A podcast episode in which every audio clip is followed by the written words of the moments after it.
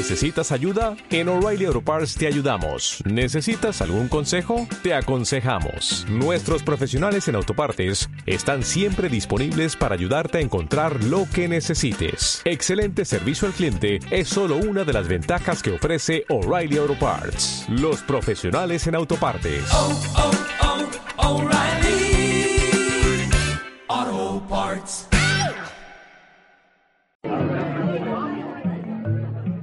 Bienvenidos.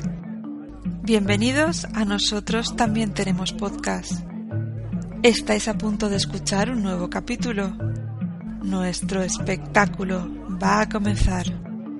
Con nuestra voz y vuestra atención, todos vamos a participar. Llegó el momento.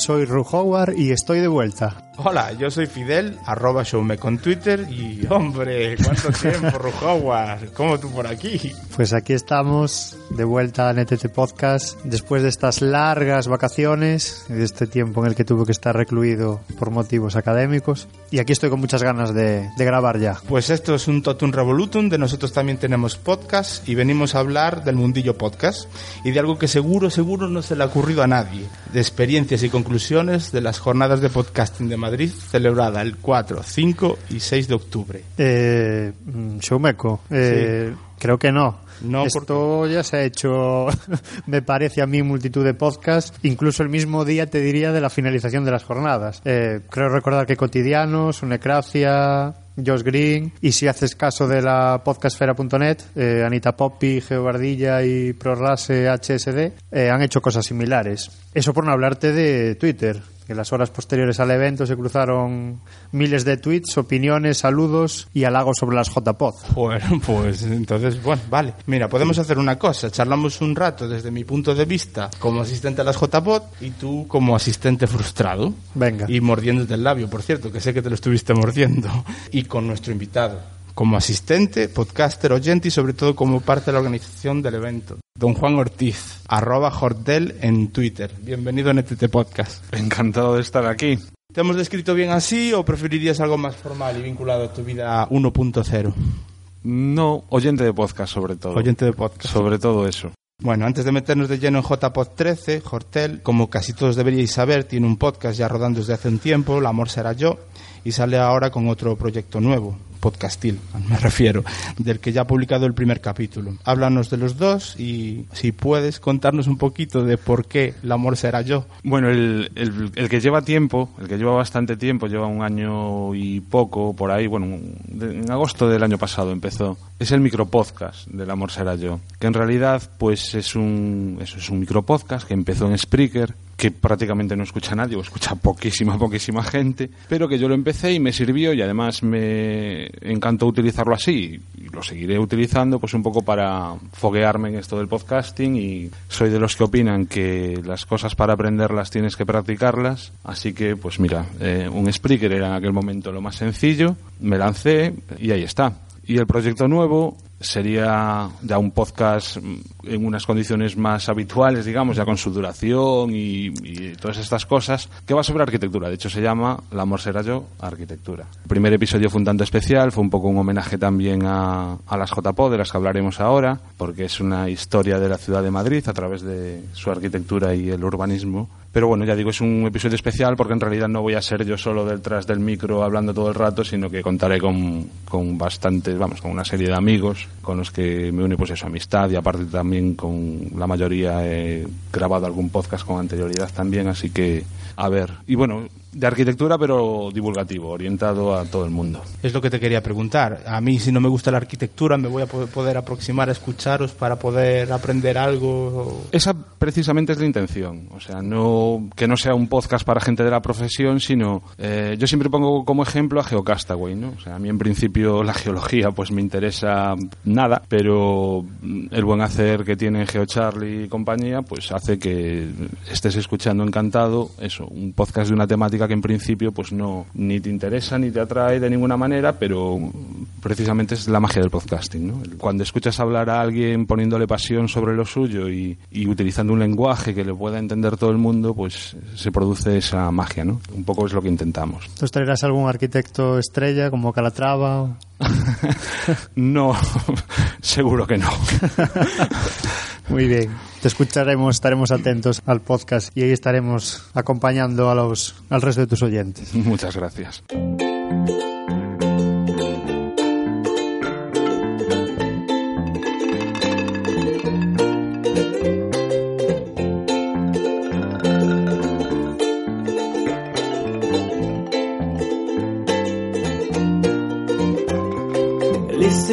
Avec mes rides, elles dessinent de vilains fils d'argent, parsemés dans la touffa David qui pose un pied dans la cour des grands, phalanges encerclées de platine pour tenter d'être plus fort et brillant, funambule sur une corde fine, à tout prix regarder droit devant, j'ai passé l'âge, délirant des plaisirs sans limite, et je m'applique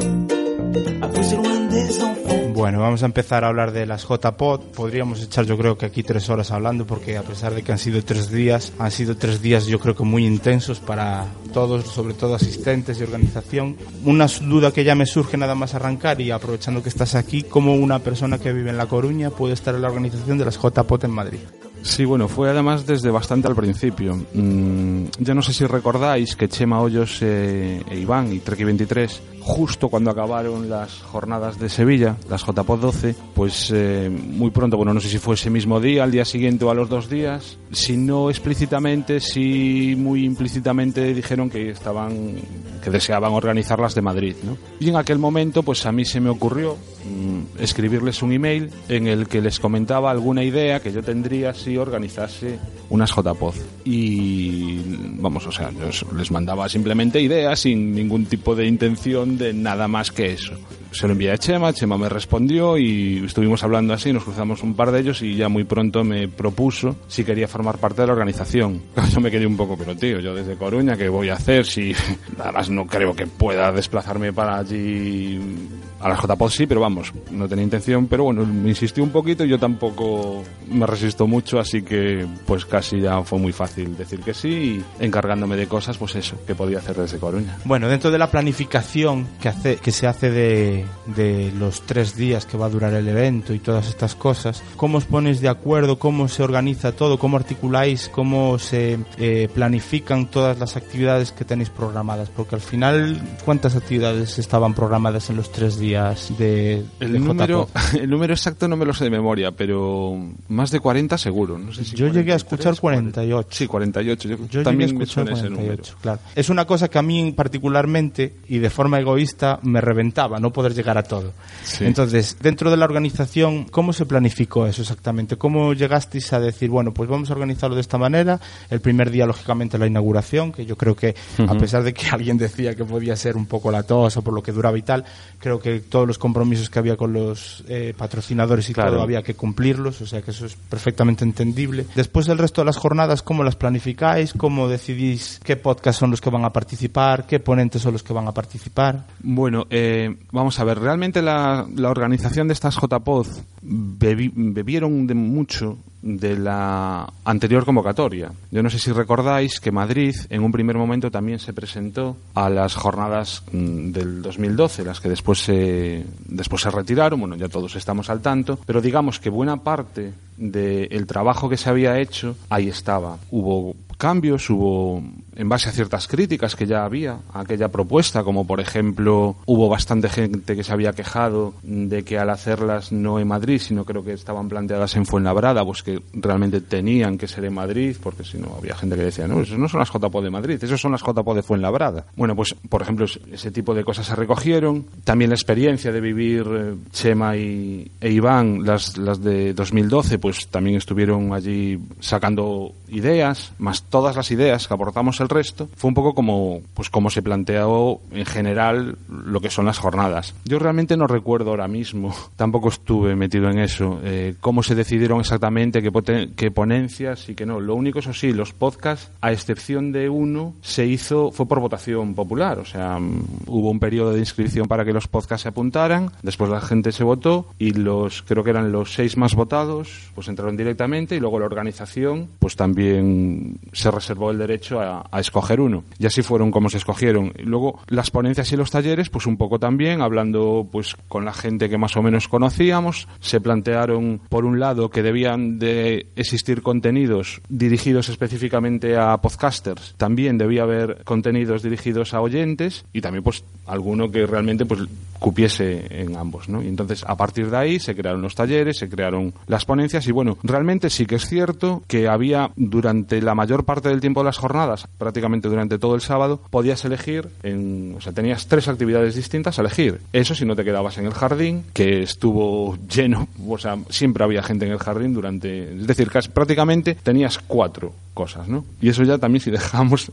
de lado lo de los encuentros con podcasters. Pero bueno, no todo el mundo, o sea, por ejemplo, los podcasts en directo, tú probablemente tengas ganas de ir a dos o a tres de los que mm, se grabaron. Hay podcasts pues que a lo mejor por temática no te interesan, tenía que haber otra serie de cosas. Entonces, que hubo momentos en los que a todos nos pasó. Bueno, yo realmente al final no fui absolutamente a nada, o sea, estuve como el mayor tiempo que estuve fue como tres o cuatro minutos en, en alguno y luego ya me tenía que ir. Pero sí que si hubiera ido como como simple participante, bueno, como simple, perdonad, te, te, acribillarán después de esto. Pero es que era un privilegio ser un simple participante. Claro, pero bueno, yo también reconozco que hubiese tenido problemas en, en escoger a qué ir. De todas maneras, también una de las cosas que nos planteamos desde muy, muy, muy al principio es que las jornadas iban a estar disponibles en streaming y después de las jornadas. Entonces, a mí ahora me queda la segunda parte, que es todo lo que no pude ver, pues me lo veré en vídeo. O sea que mm, realmente el material va a estar ahí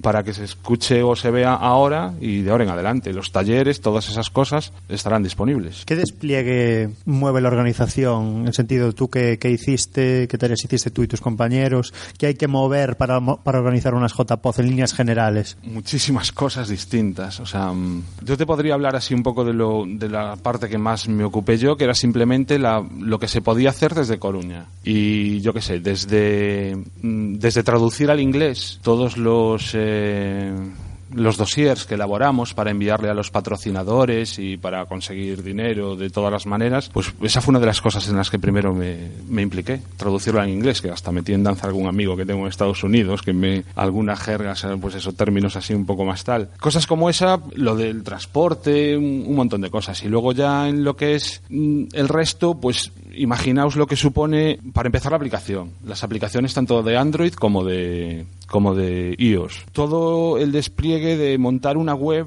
que, aunque utiliza WordPress, se montó una base de datos específica que creo que hicieron entre Iván y Chema. Todo el apartado gráfico se diseñó de cero. O sea, cada uno teníamos allí nuestras historias. Recuerdo que al principio planteábamos que las jornadas, en vez de hacerse en octubre, se hubiesen hecho en mayo. Nos parecía que por fechas y por calendario de otro tipo de eventos que tienen que ver pues eso con el mundo 2.0, mayo sería una fecha más adecuada y al final pues nos dijeron que no y menos mal que nos dijeron que no, porque no hubiéramos llegado a mayo mm, o de llegar hubiéramos llegado muy muy muy muy apurado. Se necesita mucho tiempo. Y bueno, luego durante las jornadas pues básicamente cuidar por un lado, que todos el aparataje tecnológico funcionase, desde que funcionasen las líneas de ADSL, que fueron tres, y eso que al final teníamos pensado hacerlo con cuatro, pero tuvimos que apañarnos con tres porque no hubo posibilidad de cuatro, que todo el sonido funcionase, que todos los streaming funcionase, que funcionase el checking, eh, bueno, pues presentarlo, claro, estar atentos, incluso cuidar un poco a la gente que veíamos un poco despistada, pues intentar integrarla. son muchísimas, muchísimas cosas que probablemente no se vean y eso es lo bueno, ¿no? que no se vean, que las cosas funcionen. Y... Si el baremo es veros a vosotros trabajar, desde luego que se vieron. Es una de las frustraciones que tengo. Por cierto, saludar a Jorge Ove y a La Bienpe porque iba con ganas de hablar con ellos y no pude porque es que estaban literalmente secuestrados por el trabajo que tenías. Y contigo igual, que fue casi en la entrada, en el saludo inicial y a partir de ahí ya un trasiego y que si te llamaban por el pinganillo y que no sé qué. Sí, eh, bueno, un poco estábamos para eso, ¿no? Todos nos tocó acercarnos a Tocha o a, o a Méndez Álvaro, a la estación de autobuses, a recoger la gente. No sé, pretendíamos que la gente se sintiese bien desde el principio, crear un ambiente mm, agradable y, y un poco era nuestra función. Allí. Pero realmente disfrutasteis. Yo sí, o sea, aunque parezca increíble, disfruté. Además, yo creo que los que estuvimos en la organización disfrutamos antes de las jornadas. Yo recuerdo, sobre todo el último mes antes, incluso diría que los 15 días previos, era un estar las 24 horas del día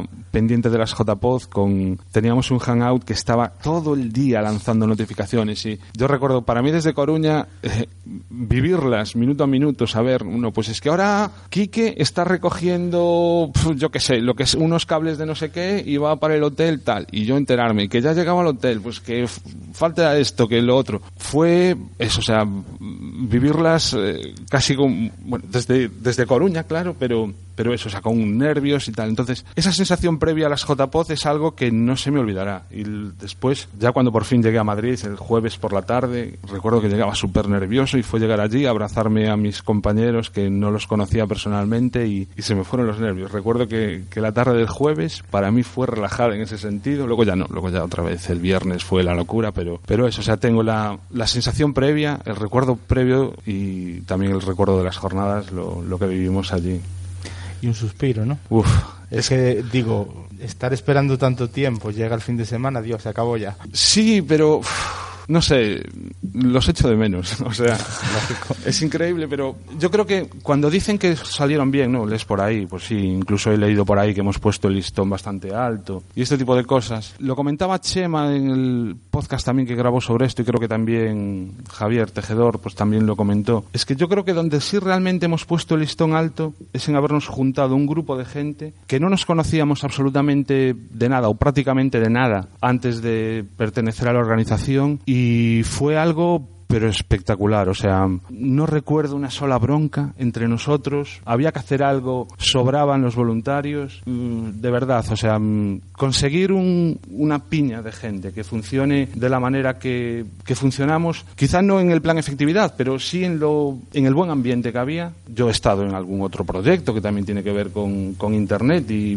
realmente todas mis experiencias son buenas. Pero este grado de, de compenetración de los voluntarios que, porque bueno, los que llevamos llevábamos tiempo organizando esto, pues sí que no nos ellos sí que se conocían personalmente, yo no, pero vamos, digamos que había una relación. Pero la gente que vino voluntaria, a buena parte de ellos nos los encontramos allí, algunos el jueves, pero la mayoría el viernes. Y fue como inmediato, o sea, se unieron al grupo con la misma dinámica de, de ofrecerse para lo que hiciese falta. Es una experiencia que de verdad marca, o sea, como está, claro que, está claro que no hay nada como que algo te apasione para que realmente todo fluya, ¿no? Al final, un proyecto vaya adelante y se consigan hacer las cosas bien, es fundamental que, que algo te guste realmente y se nota, nuestros oyentes no, no lo ven porque no, no, te ven la cara lógicamente, pero se nota que en cómo hablas, en cómo, en cómo, en cómo te expresas, que estás encantado con, con el resultado, con lo que habéis hecho y, y, seguro que en el resto de compañeros ha sido igual. Yo es que los echo de menos, o sea, es así.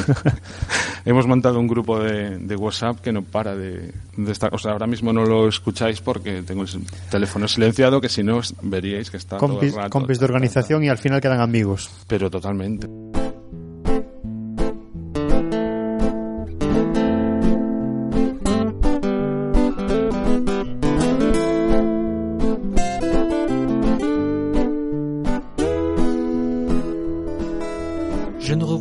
Sous les toits du lycée, tous les deux affolés d'être renagés dans le bonheur et pas tant ce bonheur. J'aurais voulu rester collé sous tes nénés. Je nous a deux ans sous les toits de Paris, tous les deux de gentils amoureux, mais c'est fait, j'ai déjà renoncé. On est là tous les deux, c'est pas vrai, c'est pas mieux, c'est pas vrai, c'est pas mieux. Je vais m'obliger pour me sevrer. Je vais me forcer pour t'oublier. Je vais m'engager à t'ignorer, à détester celle que j'aimais. Être content c'est gentil, oui, mais quand tout fout le camp, mes yeux coulent tout le temps, je me mouche que c'est chiant, malheureux, mais quand tout va La asistencia. Eh, al final se cumplieron expectativas de la cantidad de gente que, que acudió. A ver, yo no puedo decir nada porque yo no puedo comparar con otras, pero según tengo entendido, así fue. Ahora, ¿esperabais más? ¿Esperabais menos? ¿Cómo lo veis desde la organización? No, en ese sentido podemos decir que esperábamos más gente. Se suponía, o sea, todas las JPOZ han ido han aumentado de gente, ¿no? Y si no recuerdo mal, en Sevilla eran 410. Nosotros a esas cifras no llegamos, nos quedamos al final en 384. Las circunstancias creo que son distintas. Nosotros, para entrar allí, había que pagar 9 euros, que bajo mi punto de vista era poquísimo dinero, pero desde luego supongo que pagar 9 euros para el que no tiene ni idea del tema y en otras pues podría entrar y en estas pues se les ponía, se se le impedía, eso supongo que fue un freno. Pero de todas maneras nos hubiese gustado alcanzar como mínimo eso, los 400, pero ya digo, o sea, yo creo que no merece la pena la comparación porque es que nosotros lo que nos planteamos es que no fueran las JPOZ única y exclusivamente, eso además desde muy al principio, queríamos que estas no, no fueran las JPOZ de la gente que va allí, sino que absolutamente cualquiera desde su casa pudiese vivir las JPOZ, si no de la misma manera, pues al menos sí tener acceso en directo a todo lo que estaba sucediendo allí. Se hablan de picos de,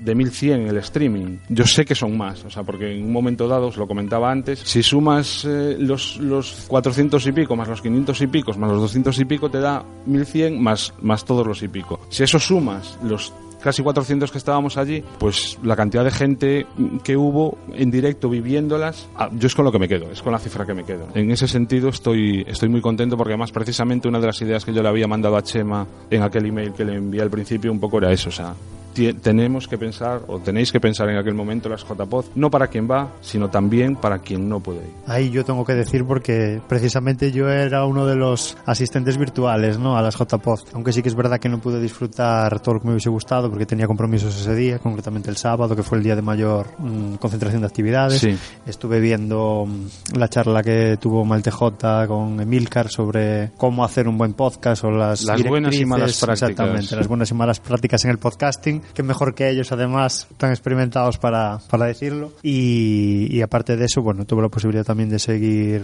un poco al podcast de Serantes y compañía. Y bueno, tengo que decirte que en ese sentido la experiencia genial. Me sentí, no- lógicamente no puedes sentirte como si estuvieras allí, porque el contacto con la gente al final creo que es el 50, el 60 o el 70% de, de las jornadas, creo que realmente quieres ir, es ir a desvirtualizar, pero en el sentido de tener la experiencia, o sea, vivir la experiencia, absorber el conocimiento que aportabais a través de las charlas, sí que está totalmente conseguido y, y lo habéis hecho genial. El streaming a mí personalmente no me falló en ningún momento, funcionó genial, la calidad de vídeo era más que aceptable, la de sonido era estupenda, o sea que en ese sentido me parece que lo habéis conseguido. Sí, porque es que además, o sea, estamos hablando de las cifras del streaming. Radio Podcastellano también estaba emitiendo los podcasts en directo. O sea, a estas cifras que acabo de dar habría que sumarle también los oyentes que tuvo Radio Podcastellano, que no sé, realmente no sé, no tengo, eso sí que no tengo ni idea de, de cuánta gente lo estaba siguiendo por Radio Podcastellano. Lo que y bueno, de todas maneras también había más cosas. eh, pretendimos, quizá al final no pudimos hacer, tener tanta presencia porque era complicado, pero intentamos subir fotos en Twitter, animábamos a la gente a que subiese sus fotos también al grupo, al evento de Google Plus. Es decir, y nos quedaron cosas por hacer. O sea, si de- ideas por falta de presupuesto que quedaron, que se quedaron en el tintero también había. O sea, pero bueno. Es lógico. Yo no le daría tanta importancia al tema de los asistentes físicos, porque sí que es verdad lo que dices tú, de que esos 9 euros puede parecer, bueno, pero ¿cómo alguien no puede ir a las JPOZ por 9 euros? ¿no? Pero eh, yo creo que es, personalmente es muy sencillo de explicar. Tú si una- un evento es gratis, puede haber gente que va de rebote a las JPOZ, ¿no? que me, me imagino que iría por ahí lo que tú comentabas antes. Sí, sí, ¿no? claro, que- Esa gente que va por un amigo de que va a las JPOZ o que se lleva a la mujer o que se lleva al marido, al novio o lo que sea, ¿no? Entonces sí. esa gente que no entra es gente que igual realmente tampoco está interesada en que puede ser gente que en el futuro lo esté o que le guste lo que ve y a raíz de eso esté interesada, ¿no? Pero yo me quedaría en ese, en ese sentido con, con que al final allí estuvo gente que realmente quiso asistir a las JPod, ¿no? Y bueno, toda otra mucha gente que no pudo asistir por determinadas circunstancias, como es mi caso, ¿no? ¿Algún percance dentro de, de- dentro de los tres días de la celebración? Percance me refiero, algún tipo de problema que no esperabais, a lo mejor que, pues, ¿qué te puedo decir yo? Pues que no hubiera determinadas cosas o que hubiera algún tipo de discusión o alguna, no sé, cosas de estas que a lo mejor uno dice que se las puede encontrar, pero realmente después, eh, cuando te encuentras en el papel de eh, organizador, dices, uff, ahora tierra trágame a ver cómo soluciono esto. Durante esos tres días, no. Realmente no recuerdo así ninguna cosa en ese plan. Pero sí a las puertas. A las puertas, yo no sé si, hasta qué punto debería contar cosas, pero cuando tú tienes apalabrado con empresas serias, estoy hablando del streaming, cuando tienes apalabrado desde hace meses que te van a dar unas cosas y 15 días antes te dicen que Nanay de la China, te vuelves loco.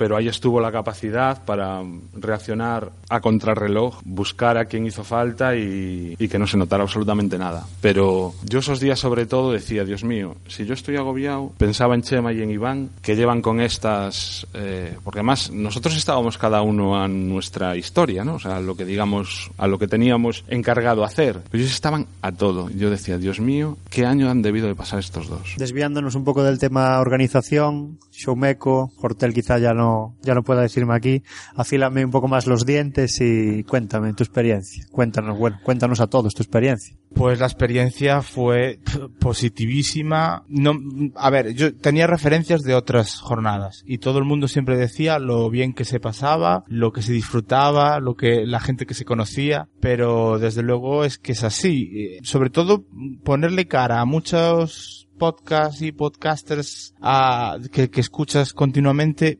es ¿cuál es el problema? Problema es, yo creo que el que debe tener casi todo el mundo. Lo que pasa es que uno cuando se va haciendo adulto, pues intenta vencer esos miedos y esas vergüenzas, que es a lo que me refería. Acercarte a la gente sin conocerlo absolutamente de nada y decirle, oye, que yo te escucho, yo soy tal y, porque también tienes contacto con ellos por Twitter y por otras vías, pues es muy complicado, pero muy complicado y la verdad es que a veces se hace hasta violento pensar que a lo mejor estás incomodando a las personas. En este caso yo creo que todo el mundo va abierto a recibir ese, ese feedback personal, entonces no es tan difícil porque sabes que en cualquier momento se te puede acercar a alguien y, y, habl- y hablar, bueno, acercar a ti o acercarte tú a ellos y hablar pues del podcast o hablar simplemente por saludarlo, que eso es lo que me pasó a mí. Eh, de hecho, una de las cosas que más me sorprendió fue que Gemma Sur vino a mí a, a- a decirme, tú eres Fidel, eres Showmeco. La gran Gema Sur. Sí, la gran Gemma Sur, joder, que fue la, la mejor podcaster femenina del año anterior. Tú imagínate, tú, uno como nosotros, que, eh, como tú, como yo, que estamos Sí. empezando en esto ahora, Ajá. dices tú, joder, pues mira, pues a raíz de eso ya también se acercó después Manolo, Mael TJ, y dices tú, guau, pues mira, eh, es desmitificar un poco la figura del Sí. podcaster, porque yo creo que en ese, ese miedo lo tenemos todos. Yo no sé tú, Juan, si piensas igual, porque yo ya lo dije un día en el programa de ¿Por qué podcast? de, de Jorge, de Ove, que yo creo que tendemos a mitificar siempre a, a las personas por el medio que, al, por el que nos llegan. El tema de que sean gente que nos llega por audio, por la oreja, como los programas de radio tradicionales, al final tiendes a pensar que estás hablando pues con Gabilondo o con José María García. No, es que somos gente normal. Y la normalidad se, se nota precisamente en eso. Y lo que voy a contar, o sea, yo tengo la experiencia con, ya digo, el micropodcast mío, que yo qué sé, si hago media para que os hagáis una idea, una media de unos episodios con otros, quitando los episodios así un poco de las quinielas que se van un poco más, pues igual son 40 descargas las que tienen, o las que tenían al menos hasta ahora. Y yo me encontré con alguien que me escuchaba, que me lo dijo y que no conocía absolutamente de nada, porque más o menos, pues casi casi puedes decir, este me escucha, este no, este sí, este no. Y encontrarte, o sea, yo me quedé volado, volado totalmente. Somos personas normales. Entonces, precisamente ahí se ve que, que nadie se lo tiene creído, o al menos la mayoría no se lo tienen creído, y tan contento está el podcaster de encontrarse con gente que le escucha, como el que escucha de encontrarse con el podcast. Yo, eso es una cosa que sí es verdad, que eh, yo iba, iba por el camino convenciéndome de eso, diciendo yo tengo que acercarme a Sune, tengo que acercarme a Gemasuri, a, a Manolo, tengo que acercarme a, a alguno de Gravina al que estuviera, en este caso fue Arturo. Yo decía, yo tengo que acercarme a los podcasts que yo escucho porque para eso estoy allí. No fui capaz, ni tuve, con perdón, webina, de acercarme a los Danco. Yo no sé si es porque el podcast es humor, pero es un humor un poco agresivo, no sé. Es una idea que se me montó a mí en la cabeza y dije yo no, lo voy a dejar. A los Danco los dejo. Estuve la grabación, pero dije yo no me acerco porque me, me da, me da, no sé. Yo qué sé, decía yo, a lo mejor el pelo se le da por decir alguna, alguna de las suyas. Pero en general sí que iba con ese convencimiento y, y- y estando allí se me confirmó. Podías acercarte a cualquiera de ellos. ¿Cuál era el problema? Que yo creo que eso supongo que tú lo verías porque al estar también vigilando y ve- ver esas situaciones de formas, se formaba un corrillo, pero yo creo que el corrillo a veces duraba pues 10 segundos, 15 segundos, 20, porque es que empezaba a agregarse gente y, y de esa gente se acababan marchando unos porque era un no parar, es que era un no parar de, de- de la gente, de, o sea, Sí. tanto los oyentes con los podcasters, entre podcasters, es que era, im- era imposible poder tener un minuto de, de- de- de conversación. Sí, una colección de conversaciones interrumpidas, ¿no? Sí. Que no sé quién lo comentaba por Twitter, no lo describía sí, de esa manera. Y sí, sí que es cierto. Se veía un poco eso. Quitando quizás eh, los encuentros así un poco más programados en que la gente se ponía en una mesa y alrededor, pues ya el mero hecho de estar sentado y no de pie facilita el, un poco más la conversación. El resto era, sí, sí, un aquí te pillo, aquí te mato. Mm, Estabas allí, bueno, a,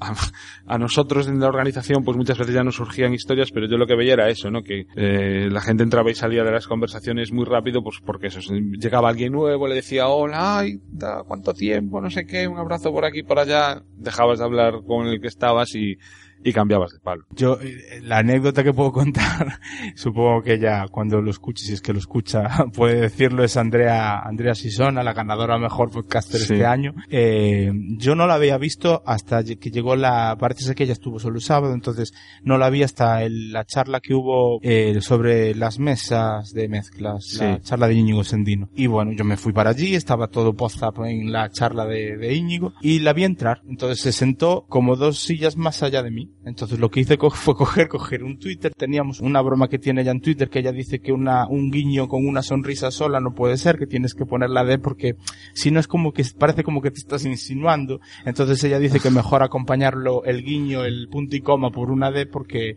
es más, eh, se ve más eh, la intención Más real sincerote, más, más- sincerote. Entonces, es, es muchas veces cada vez que intercambio un tweet con ella, pues le pongo eso. Entonces le puse, mira a tu izquierda el último de la fila, y le puse el punto y coma y la D. Y ella, pues hizo así como de esos layos, se echó para atrás, creo que el que estaba al lado, sí, no, sin creo, era su pareja, se echó para atrás, me miró de reojo, y ya empezamos a saludarnos, a hablar y tal, porque es que fue la única manera que se me ocurría sin cortar una conversación muy, muy descaradamente. Y eso me pasó más veces, de querer entrar en grupos y decir no me meto porque es que estoy cortando, cortando conversaciones. Y yo creo que casi todo el mundo tenía que hacer eso, porque es que si no, no había manera de meter la cabeza en muchas veces en tema. Sobre todo cuando va uno solo, que cuando vas con un grupo, vas con más gente, es más complicado. Tú antes lo comentabas, Juan. eh, ¿cómo, cómo gestionáis eso? Eh, ¿Tenéis algún tipo de protocolo para acercar a la gente nueva a los veteranos, aparte de el besamanos, como llamaba el TJ, esos encuentros entre podcaster y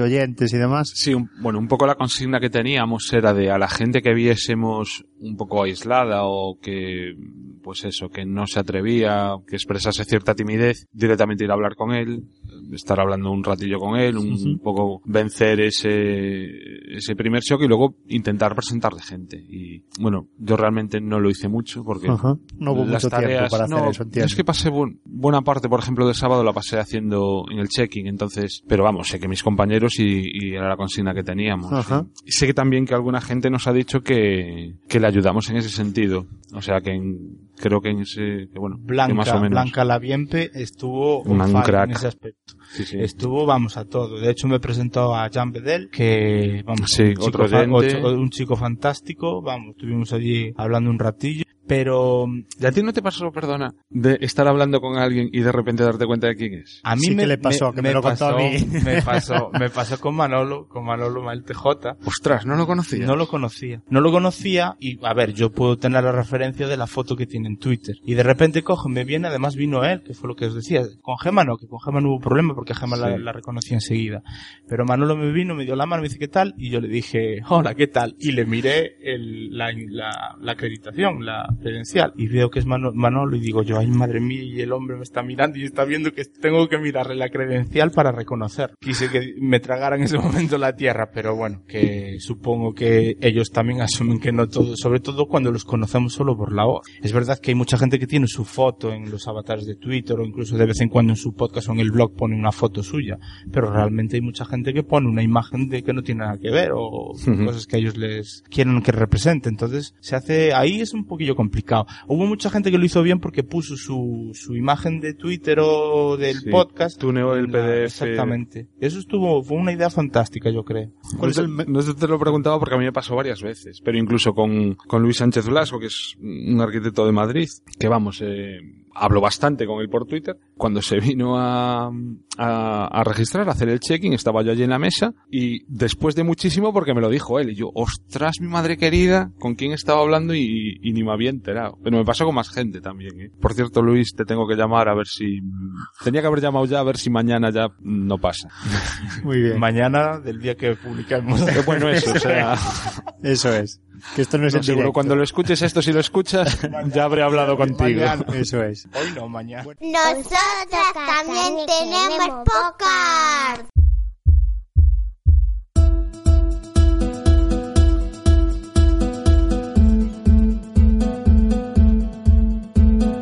Puedes encontrarnos en iVoox y iTunes. También tenemos blog nttpodcast.blogspot.com.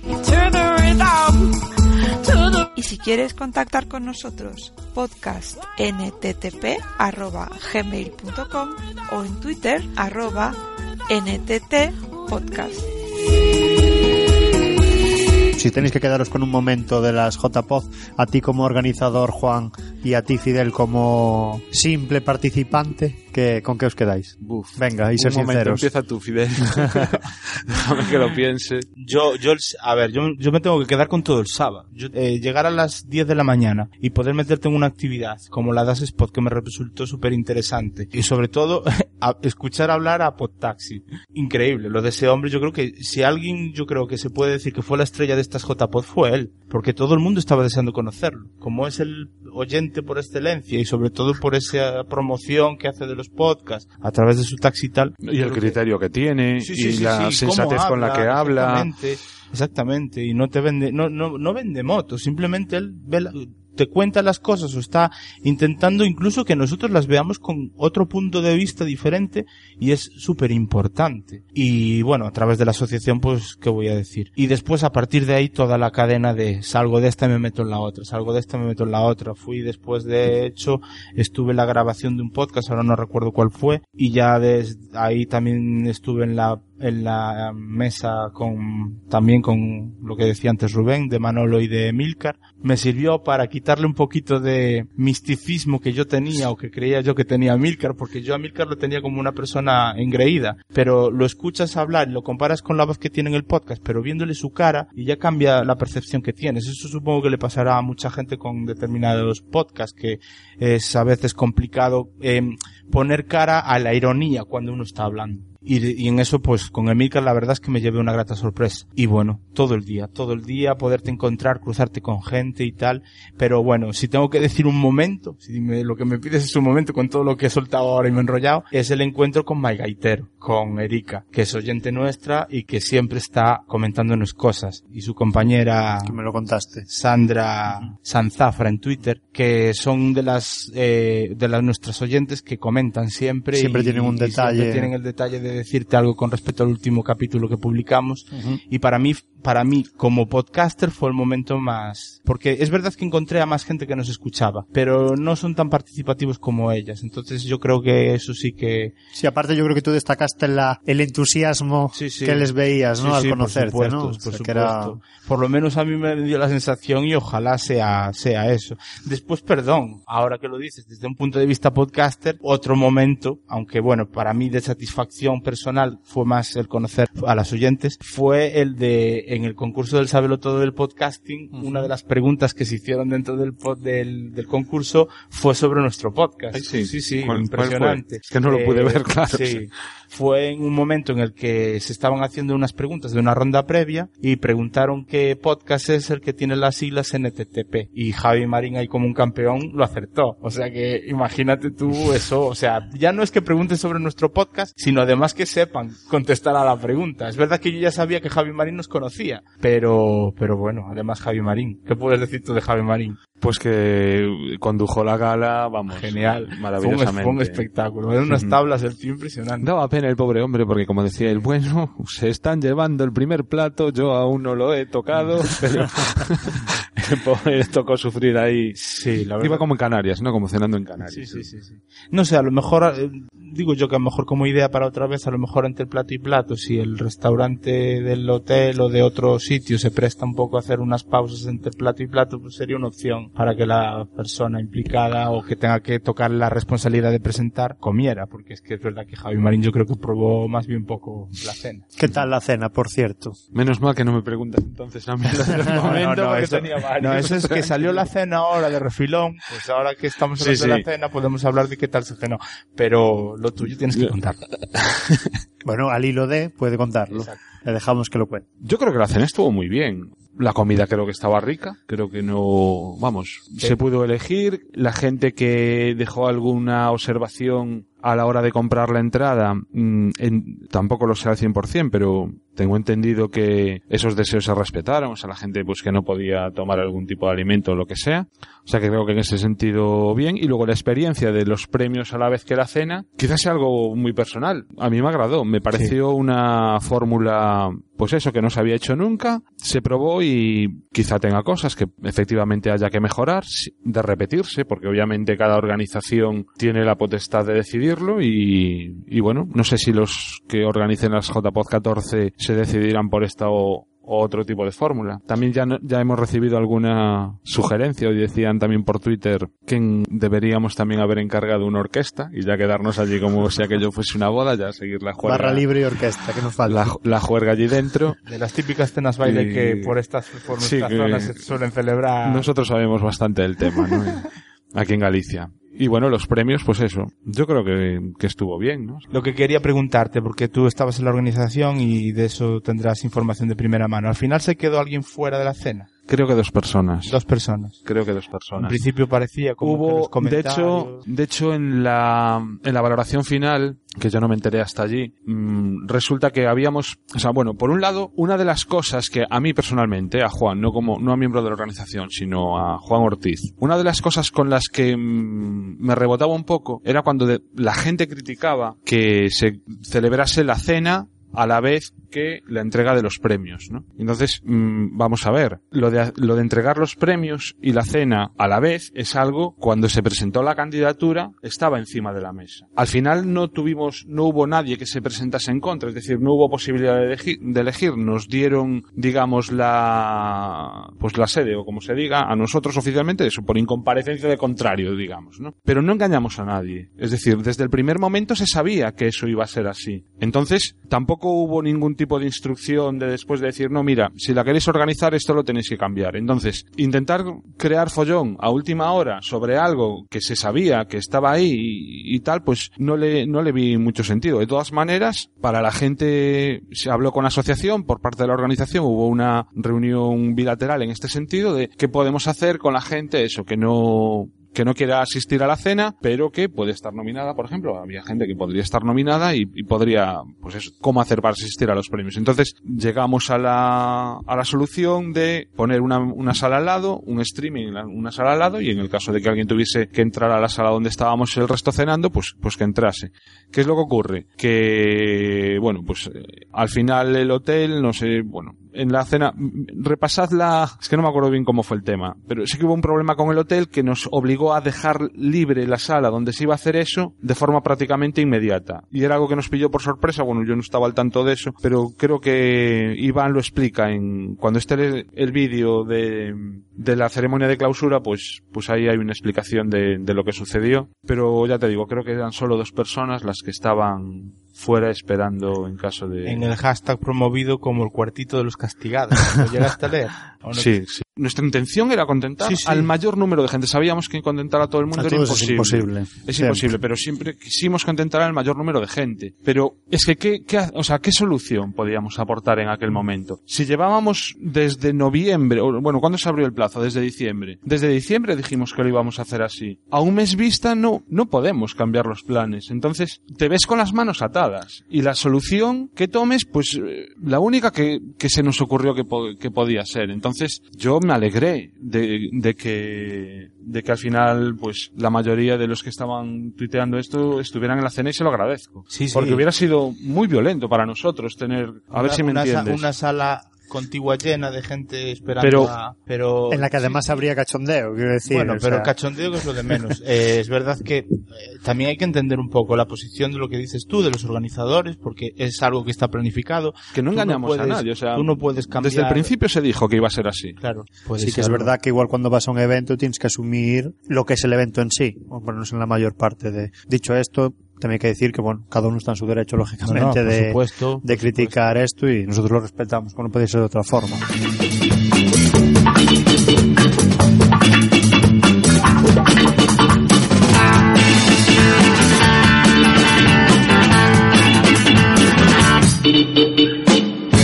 Psychedelic Party es buena sensación. Psychedelic Party, eso sí es el soul. Psychedelic Party, toda confusión. Psychedelic Party es alucinación.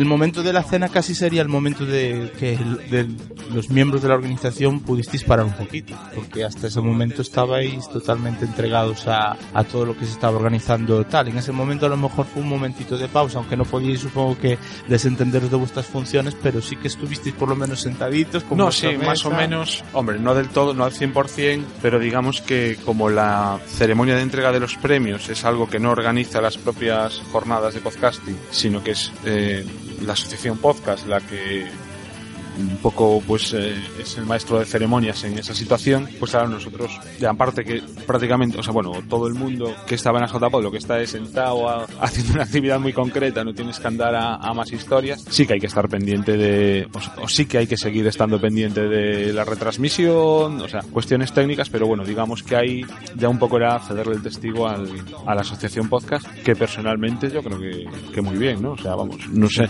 no sé cómo se vio desde fuera, eh, o sea, de- por el streaming, Rubén, no sé cómo... Bien. Yo tenía mis dudas, quizá, un poco de mientras estábamos, mientras no había premios, ¿qué hacía la gente? Porque, eso sí, vigilábamos el streaming, llegó a haber, creo que 700 personas en directo en algún momento, pero durante los parones llegó a haber 600 personas y nos estarán viendo, o sea, Qué. ¿qué harán? Se habrán pedido una pizza y Te voy, a, estarán... te voy a contar una anécdota. Yo precisamente en, la, el- en, en el streaming que seguí completo, que fue el de las buenas y malas prácticas en el podcasting, yo estaba en contacto en todo momento con mi compañero Fidel. De hecho, solté algunos, algunos tweets que hacían referencia a él. También a los amigos de Vamos a Vidas, que los había visto Sí, ver cómo entraban en la sala y les mandé ahí un, un tweet y de hecho se dieron cuenta y bueno, como que hicieron el el amago de saludar y tal. Y bueno, yo se lo, se lo comentaba a Fidel, lo animaba a que saltara a la cámara, a que, a que me saludase, ¿no? a que mandase un saludo. Incluso también lo, lo animé a que troleara con el amigo Sune, también la charla, que aportara ahí su, su, su granito de troll.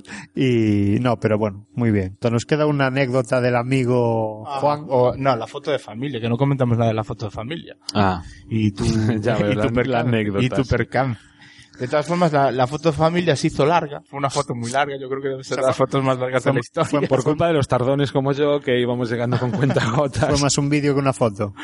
Pues casi, casi. La verdad, de todas formas, hubo que reubicarse. Es normal para ubicar a tanta gente en una foto. Es que yo aún no sé cómo salió la foto que salió porque me parecía increíble. Con toda esa gente y poder más o menos, ¿verdad? Que alguien podrá salir más o menos claro y tal. A mí se me ve perfectamente. Estoy en las filas de atrás de pie. Pero, ¿qué te pasó cuando ibas a hacerte la foto? Nada, yo estaba, mm, subí a la habitación un momento cuando estaba la cosa tranquila, no, aún falta un rato tal y, y nada, cuando, cuando salí de la habitación, llamo al ascensor, me asomo a la escalera, desde la escalera se veía justo toda la zona donde se estaba preparando la foto y vi completamente a todo el mundo ya colocado, sentado, incluso ya las pruebas de los flash contra la lona para lograr la iluminación requerida y nada, pues bajando las escaleras a toda leche, a todo lo que podía, ya al llegar, bueno, no sé si te acuerdas, las escaleras, luego gira a la derecha por un pasillo, giraba otro pasillo, ya sale recto, ya enfilas el jardín y justo cuando puse el pie en el jardín, pues la rodilla se me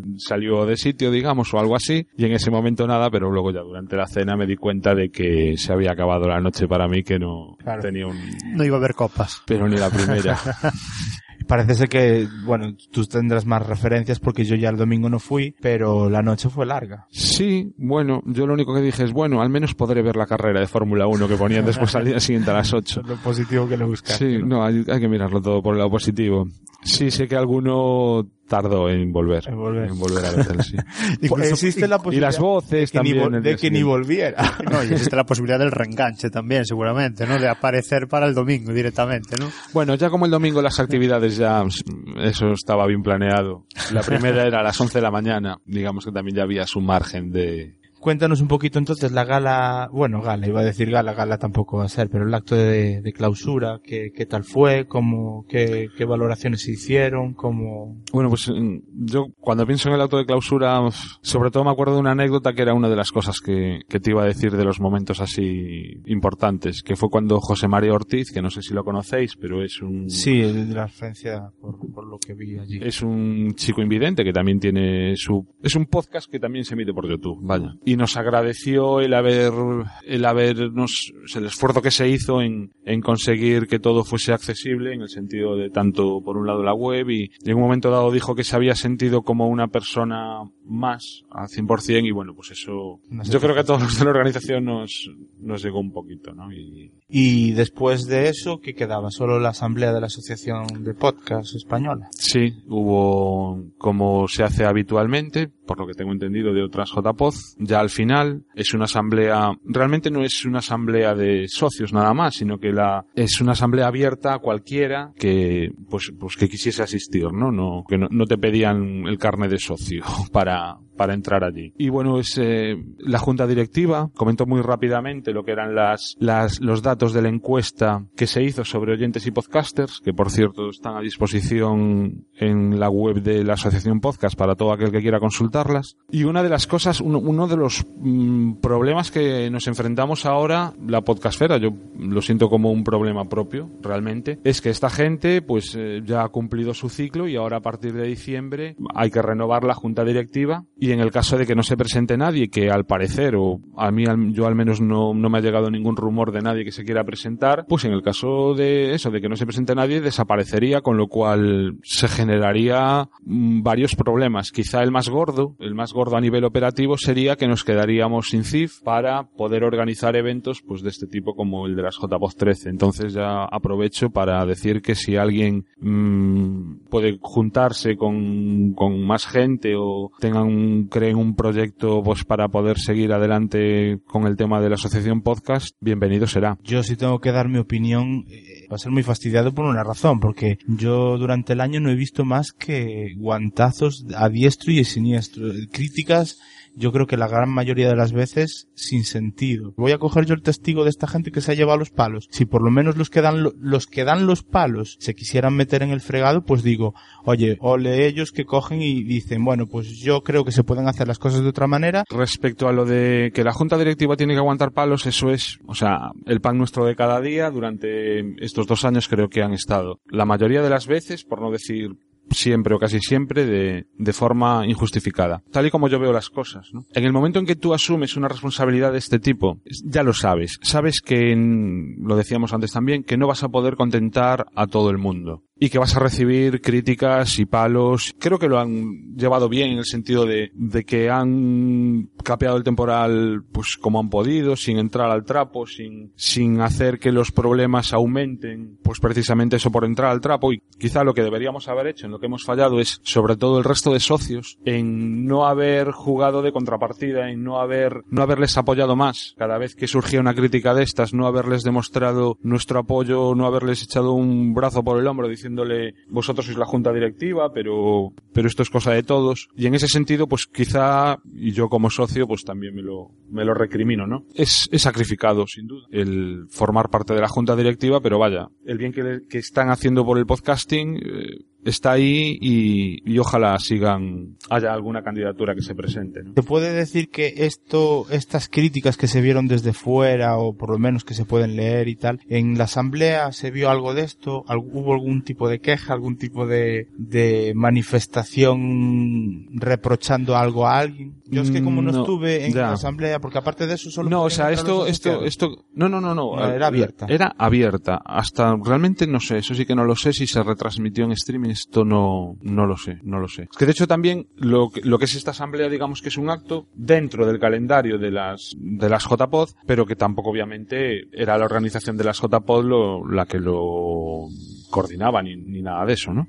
Era es un acto de, la asociación podcast. Y con respecto a los problemas que han tenido ellos a lo largo del año, que además es que curiosamente los problemas mm, más que nada surgen por el tema de los premios. Yo creo que en el resto de en el resto de, de cosas en las que entra a formar parte de la asociación nadie, o al menos a mí no me han llegado críticas. Las críticas siempre llegan a la hora de los premios. ¿no? Es, es curioso también, ¿no? Cuando hay algo que ganar o cuando cuando cuando se acuerdan de la asociación y además no se acuerdan antes, sino cuando ya están ahí encima. Pero en fin, mm, de esto no. En la, en la asamblea mm, final no no hubo ningún tipo de problema. O sea, no recuerdo que nadie sacase. No, no, no hubo nada. Lo que sí que se planteó es por parte de Radio Podcastellano que han estado durante las últimas cuatro, perdón si me equivoco por el dato, han estado retransmitiendo los podcasts en directo a través de su plataforma, pues plantearon la situación de que para ellos supone un esfuerzo, un trabajo y que entienden que deberían, o sea, si bien no está remunerado, es decir, si bien no quieren que se les pague por su trabajo, lo que no quieren es que les cueste dinero. Es decir, plantearon eso, plantearon sus quejas en ese sentido y bueno, pues eh, la situación se volvió un tanto tirante por un poco por la responsabilidad que habíamos tenido por parte de las JPOZ 13, aunque ellos lo hacían extensivo al, al resto de, de jornadas. Y bueno, eh, se empezaron a plantear algún tipo de solución por parte de gente del público de, y bueno, yo creo que es un tema a tratar de Radio Podcastellano con la asociación podcast y también con los organizadores de las jornadas. Y como bien cortó en algún momento dado Carlos Sogor un poco el tema diciendo precisamente esto mirad esto no es un tema a tratar en, en esta asamblea es un tema a tratar más en privado digamos y un poco así quedó la cosa. Por un parte la manifestación por parte de Radio Podcastellano que no estaban dispuestos a que les costase dinero el hecho de retransmitir las JPod y bueno mm, tampoco, o sea, se, se dieron razones, bueno, creo que es un tema porque, porque eso, que tampoco es cuestión ahora de hablarlo aquí, ni siquiera de dar mi opinión personal al respecto, sino creo que, que lo, o- o lo adecuado es eso, que se trata en privado quien esté involucrado en el tema.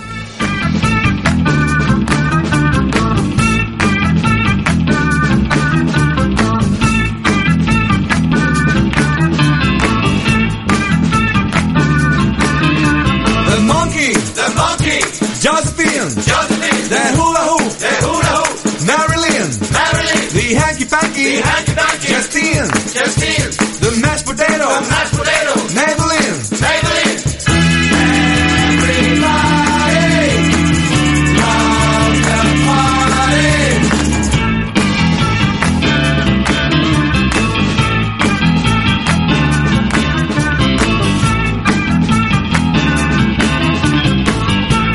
¿Cómo ¿Cómo veis el movimiento podcaster en España? Pasadas las JPod, vosotros que ahora sí que le habéis tomado el pulso de verdad una vez estando allí. Porque yo tengo la sensación, y permitirme que dé primero mi opinión, de que esto es un mundo muy, muy pequeño. O sea que igual al final todo este tipo de, de problemáticas que salen y demás, que al final eh, sí que es verdad que son es, es, difícil que no se produzcan porque donde hay un grupo de personas mmm, es fácil que puedan aparecer discrepancias y demás, mm. pero no estamos sobrevalorando un poco el, el mundo del, del podcasting. Quiero decir, es que al final mmm, me llama la atención que todos nos conocemos, incluso lo que tú decías, me llamó antes una, una frase la, la atención que decías que casi que conocemos a todos nuestros oyentes, ¿no? Igual no, es yo, más fácil, bueno, yo tú, lo hacía. Tú en tu caso, vale, pero si me apuras, eh, Showmeco y yo también, al final somos muy pocos, o sea, tengo esa sensación de que somos muy pocos, no sé qué opináis vosotros, y que además es muy endogámico todo, quiero decir, somos oyentes, somos podcasters, eh, ¿cómo veis el panorama?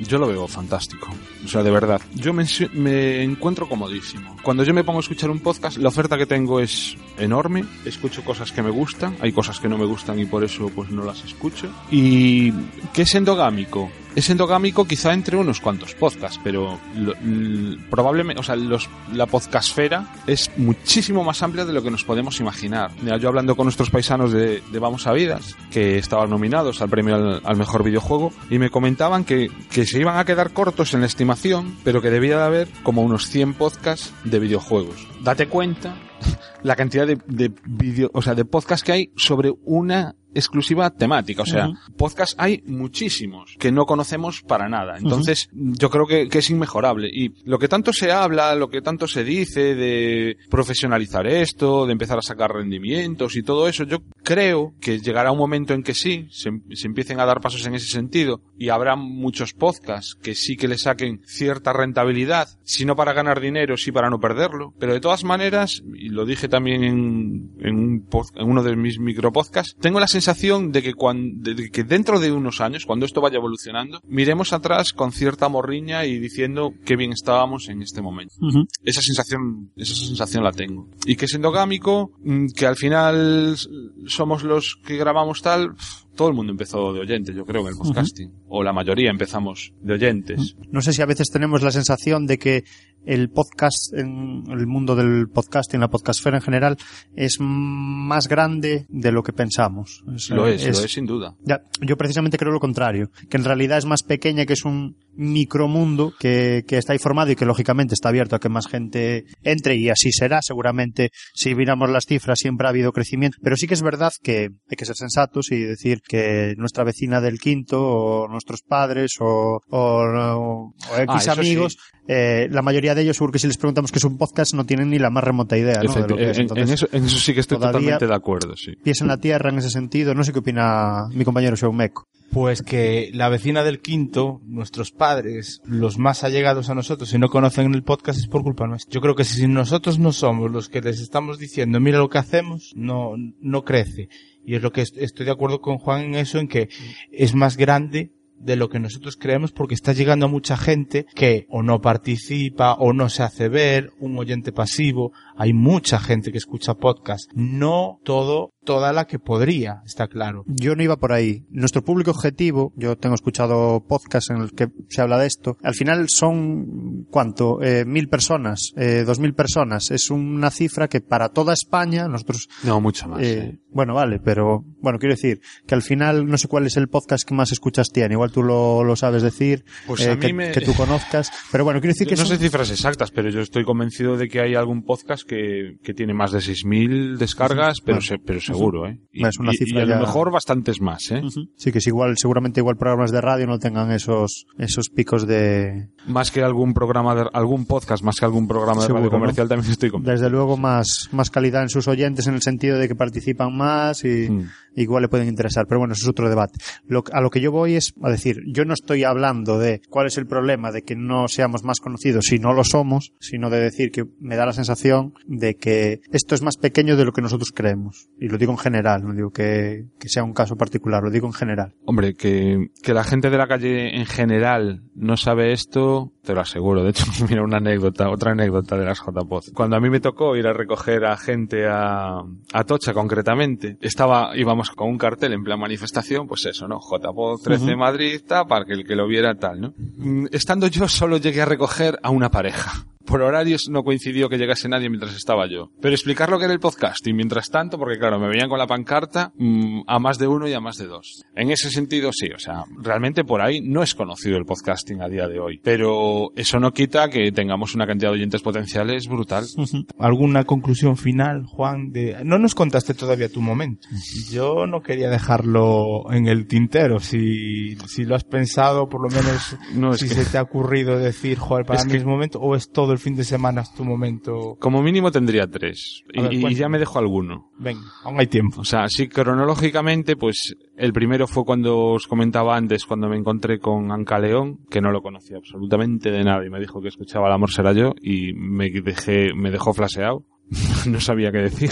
Ese fue el primero. El segundo también os lo comenté, el de José María Ortiz, cuando habló allí. Y el tercero fue un abrazo que le di a Chema justo al final de todo. Estaba allá atrás y le di un abrazo y ese abrazo no se me olvida. La, cama- la camaradería de la que hablabas antes, desde luego que se notaba. ¿eh? Yo lo veía en ti, lo veía en Jorge, lo veía en La Bienpe, lo veía en Chema, en Iván, cómo hablabais, cómo os movíais. Yo creo que en cualquier momento que podía surgir cosas os veía salir disparados para ver qué podíais arreglar o solucionar. Eso yo creo que el que se fuera del... No creo que nadie que estuviera en las jornadas se fuera con otra impresión porque la verdad es que el trabajo fue bárbaro. Supongo que a ti pues, ya y a la organización lo único que os tendrán que llegar son halagos porque yo creo que lo hicisteis, si no perfecto, lo mejor que pudisteis seguro. Sí, o sea, yo, en ese sentido sí que se pudieron haber hecho las cosas mejor, pero no con mejor intención. Eso, o, o, o con- o esforzándonos más. Pero bueno, estamos contentos, estamos, no sé.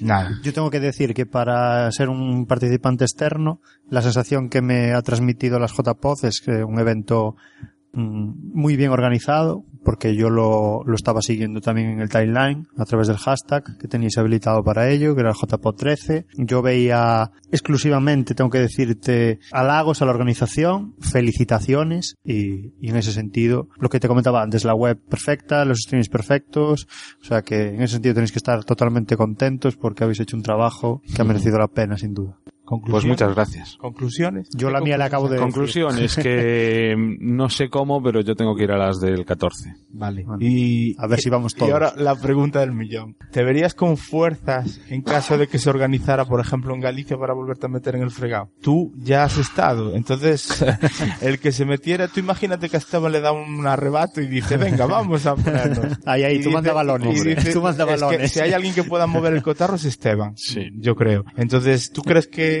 serías el primero en decir, aquí estoy? Después de tanto tiempo dedicado durante el último año a esto. Esteban, que para quien no lo sepa, es Zafarrancho, eso, Zafarrancho del Podcast, gran sí. podcast Zafarrancho Podcast. Un crack el hombre. Pues eh, vamos a ver, me sería muy difícil decir que no. Otra cosa es el grado en el que me apeteciese. De todas maneras, yo lo veo difícil. O sea, tendríamos que solucionar una serie de cosas antes de poder plantearnos la organización de un evento de este nivel. Eh, hay problemas serios como es la dispersión. Aunque también es cierto que con ilusión se vence todo. O sea, el caso sería encontrar un grupo de gente que estuviese dispuesta a darlo absolutamente todo durante un año para, para conseguirlo. Aquí en Galicia. En otros sitios probablemente sea más sencillo, pero tal y como está la situación ahora mismo del podcasting en Galicia, en la que sí que somos unos cuantos, o sea, hay un grupo muy interesante, yo creo, de gente, pero estamos cada uno en nuestra casa, ¿no? Yo lo veo complicado. No Sí. digo que imposible y, y además si se encargase Esteban del tema nada es imposible, pero sí complicado. Yo, yo eso lo hablaba en el programa este que os dije, en el capítulo que hablaba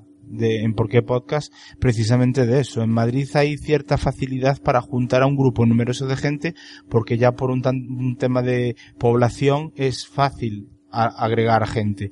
Nosotros es lo que hablamos, somos un montón de ciudades, entre comillas ciudades si se lo podría llamar, porque cualquiera de las nuestras gallegas comparada con Madrid es un pueblo. pero sí es verdad que somos muy de nuestra ciudad y desplazarnos de un sitio para otro y tal lo veríamos muy complicado y, y hace falta para uno organizar algo de esto, hace falta unas, aunque tú como nadie sabes que desde la distancia se puede ayudar, pero yo creo que para organizarlo hace falta tener Claro. cierto contacto, ya no digo diario, pero por lo menos si semanal o quincenal con la gente con la que te vas a meter en el fregado para poder meterse en esta, en esta historia. Sí, ya digo, o sea, tal, a- o sea, aquí en Galicia yo no lo veo. Yo veo otros corupos de aquí a poco. Ah, no, eso sí.